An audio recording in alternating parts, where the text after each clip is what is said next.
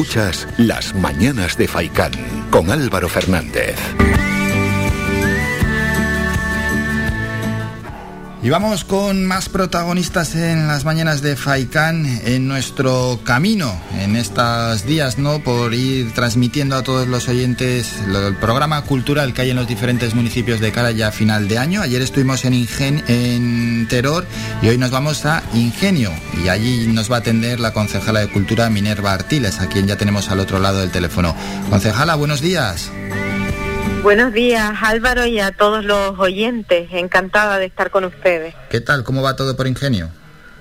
Pues a, ritmo del que nos permita en este caso el, el COVID, así que ahora creo que arrancando motores más que nunca para asegurar que, que todo la institución en sí se mueva y que en este caso la cultura esté más viva que nunca, ¿no? Mm, ahora vamos a hablar de ello. ¿Y el verano que estamos ya a punto de dejar atrás o que dejamos atrás, cómo, cómo se puede valorar? Sí, la verdad que, que ha sido un verano tranquilo, hemos podido bajar a ese nivel 2, los casos eh, activos en el municipio cada vez son menos.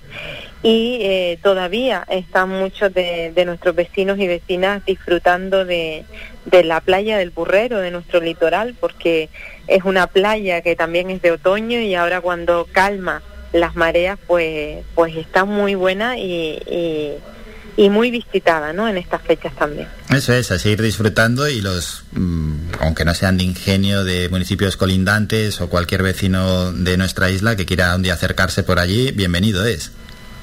Efectivamente, además de una enorme oferta gastronómica que Ingenio, nuestro municipio, ofrece actualmente. Y, es importante también tener en cuenta eso, que se suma gastronomía, cultura, artesanía y que invitados están todos los que nos escuchan. Y hablando de esa suma cultural, ya se ha presentado la programación hasta diciembre, ¿no? Con diversos espectáculos. ¿Qué es lo que se ha preparado? Así a grosso modo y luego ya vamos un poquito desgranando la agenda. Sí. Pues efectivamente, la semana pasada hicimos la presentación de esta programación cultural eh, de este cuatrimestre hasta el mes de diciembre, aunque ya desde la concejalía, desde con mi equipo técnico estamos pues cerrando ya eh, febrero, mayo y el resto de, del 2022, ¿no? Eh, presentamos una programación con muchas ganas y deseos porque además teníamos los centros culturales con una urgencia a la hora de hacer cualquier tipo de, de mejoras técnicas e infraestructuras que era necesario en estos momentos. Eh, se ha podido ya ultimar en el, en el Centro Cultural Federico García Lorca, con su reapertura en, el, en este principio de mes eh, en la primera semana de septiembre y con ello aprovechamos el escenario del, del, Centro Cultural Federico García Lorca para hacer esta presentación, una presentación que como digo, la cultura hasta ahora ha estado viva en estos meses, pero sí que no contábamos con el teatro en los siete meses que habían estado en obra.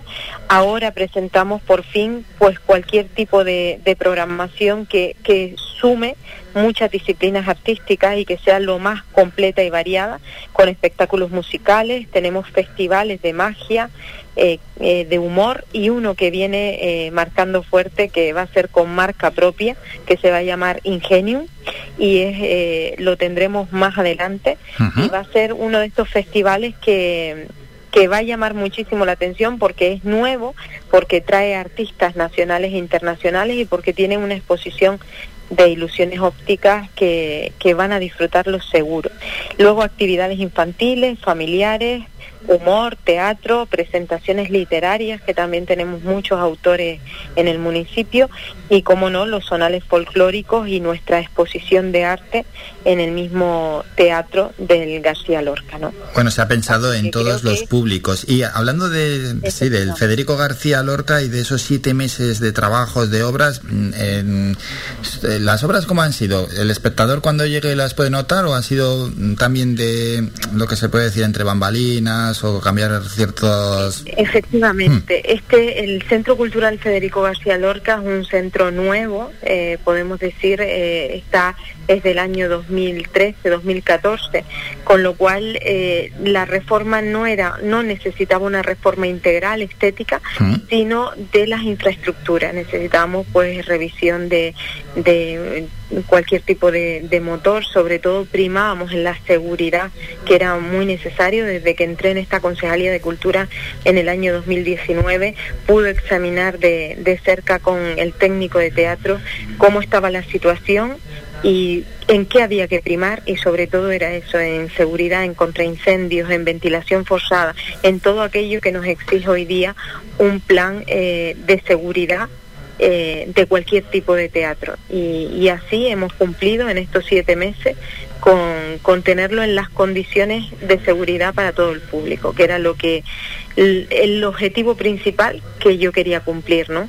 Una vez que lo tenemos reabierto, pues ahora disfrutaremos de esta programación dentro del teatro, pero también fuera, en la calle, que, es muy necesario eh, a nivel mental también para todos los, eh, los habitantes que lo necesitamos después de tanto confinamiento y, y tantas restricciones, ¿no?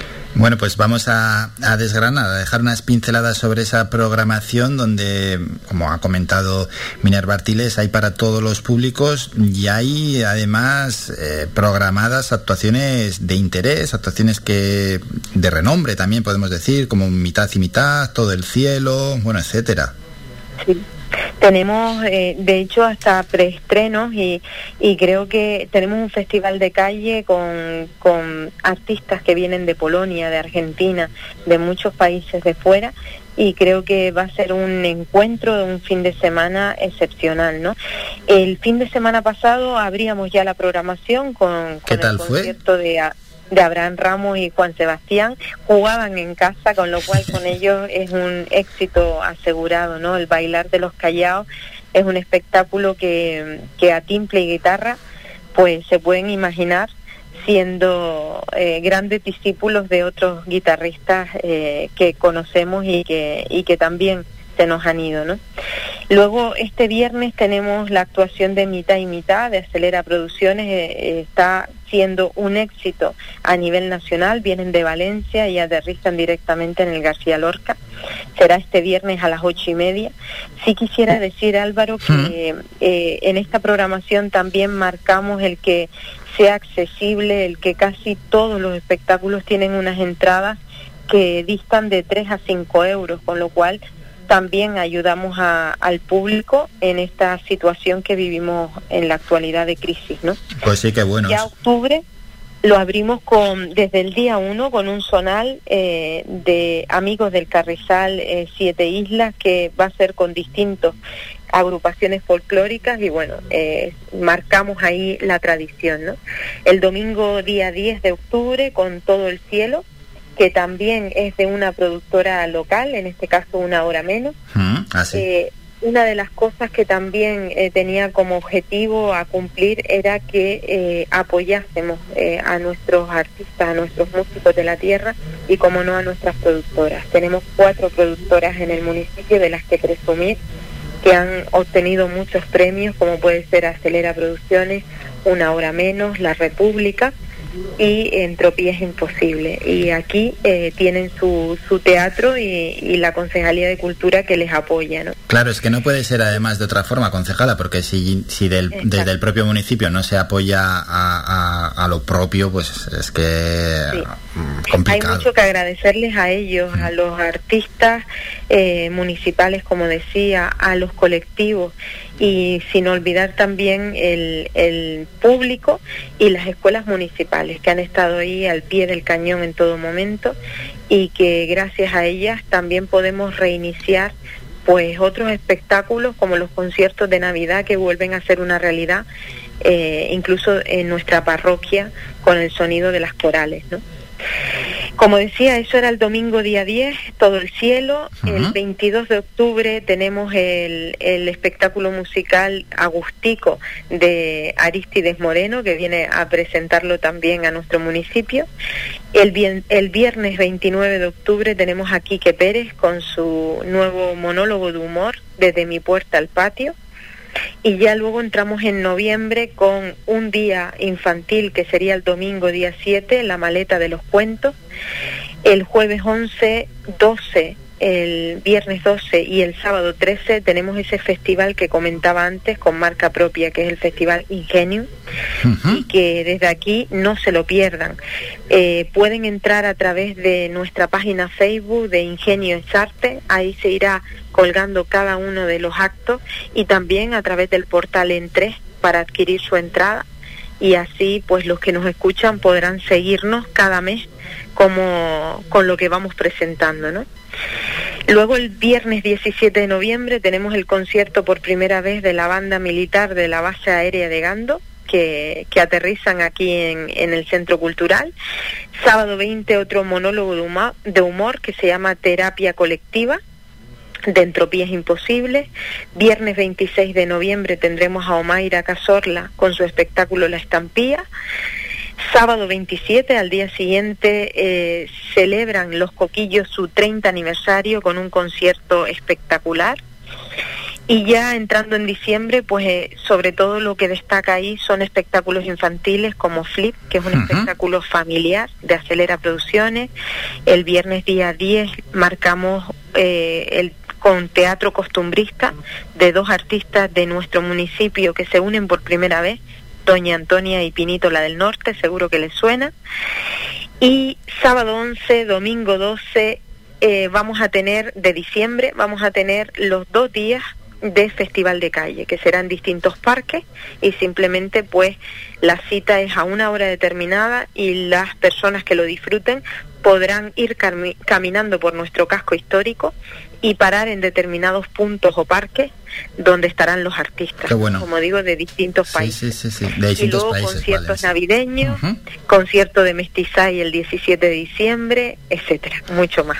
Bueno, pues cargadísimo ¿eh? de espectáculos los próximos meses allí en la Villa de Ingenio. La verdad es que, bueno, para todos los públicos, diferentes también géneros, los que se podrán disfrutar. ¿Hay algo que no se ha podido, ya podido organizar por esto de estar en mitad de la pandemia o ya, como parece que va, se va controlando, espero que sí, no haya una sexta oleada, la pandemia, pues ya se puede organizar más o menos de casi todo. Sí, en principio eh, podemos hacer todo dentro y fuera de la calle de, con unos protocolos, por supuesto, que nos exige sanidad y con unos planes de seguridad que hay que hacer cuando estamos en calle. Y dentro de los teatros pues cumplir el aforo que ahora mismo se nos exige que es de un 55% bueno. y así lo hacemos, es decir, no podemos eh, disfrutar de, de todas las butacas, pero por lo menos llenar los teatros con lo que la seguridad nos nos exige, ¿no? Sí, que de momento es un 55%, que, que no está mal, no está mal, esperemos que vaya aumentando, pero de momento, bueno, pues no, no está nada mal. Y ya para terminar, las entradas, programación para el que se la quiera descargar y ir haciéndose planes, apuntándolo en la agenda, donde se puede encontrar todo. Sí, como decía, a través de eh, la página de Facebook Ingenios Arte pueden entrar y ahí eh, eh, se encuentran cualquier enlace directamente incluso a, a Entres, al portal donde adquirir la entrada de cada uno de los espectáculos. Y, y nada, deseando que, que, todos los que nos escuchan, no solo vecinos de, de Ingenio, sino de toda la isla, ¿Mm? se acerquen a Ingenio en estas fechas y podamos disfrutar de cada uno de los espectáculos. Pues eso espectáculos, es, así como digo, de calidad y que además nos vienen también a nivel nacional e internacional. Que se vayan apuntando las fechas y que luego no se lamenten, ay, si yo quería ir o quería haber visto esto o lo otro. Con tiempo, ¿eh? Hemos ido avisando y lo ha ido explicando la concejala de Cultura en la Villa de Ingenio, Minerva Artiles. Minerva, gracias por estos minutos y a disfrutar de tantos y tantos espectáculos. Un saludo. Muchas gracias a ustedes y también desde aquí quería agradecer a la Consejería de Cultura del Cabildo de Gran Canaria y al Gobierno de Canarias por apoyarnos en todo momento. Muchas gracias Álvaro y a Radio Faica. Gracias, adiós.